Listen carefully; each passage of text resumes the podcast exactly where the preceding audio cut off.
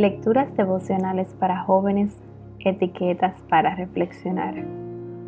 Cortesía del Departamento de Comunicaciones de la Iglesia Adventista del Séptimo Día, Cascue, en Santo Domingo, capital de la República Dominicana. En la voz de Maciel Jiménez. Hoy, 5 de febrero de 2021, un amargue de amor.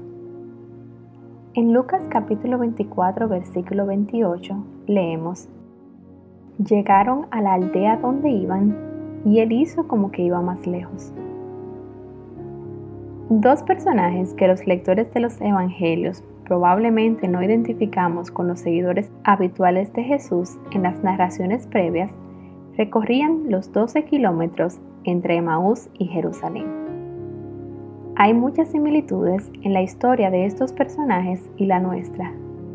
Muchas veces caminamos tristes, con ojos cargados de lágrimas y manos cargadas de decepción. Muchas veces no somos los protagonistas de grandes eventos que quedan registrados. Parecemos como aquellos hombres, personajes secundarios. Pero siempre hay 12 kilómetros que Dios puede usar para despertarnos y recordarnos las verdades que están en su palabra. Cada día Él se dispone a hacer esa caminata con nosotros, incluso cuando, como aquellos discípulos, caminamos alejándonos de Él.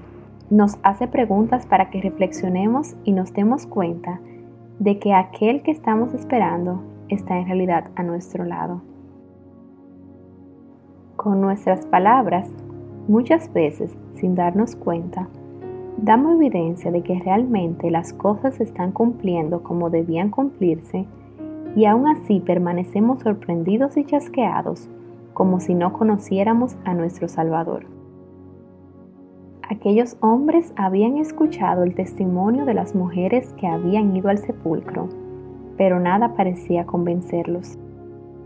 ¿Hasta dónde le exigimos evidencia a nuestra razón? Jesús, con amor pero firmeza en su voz, los reprendió y más adelante amagó con irse. En el deseado de todas las gentes, página 741, dice, Si los discípulos no hubiesen insistido en su invitación, no habrían sabido que su compañero de viaje era el Señor resucitado.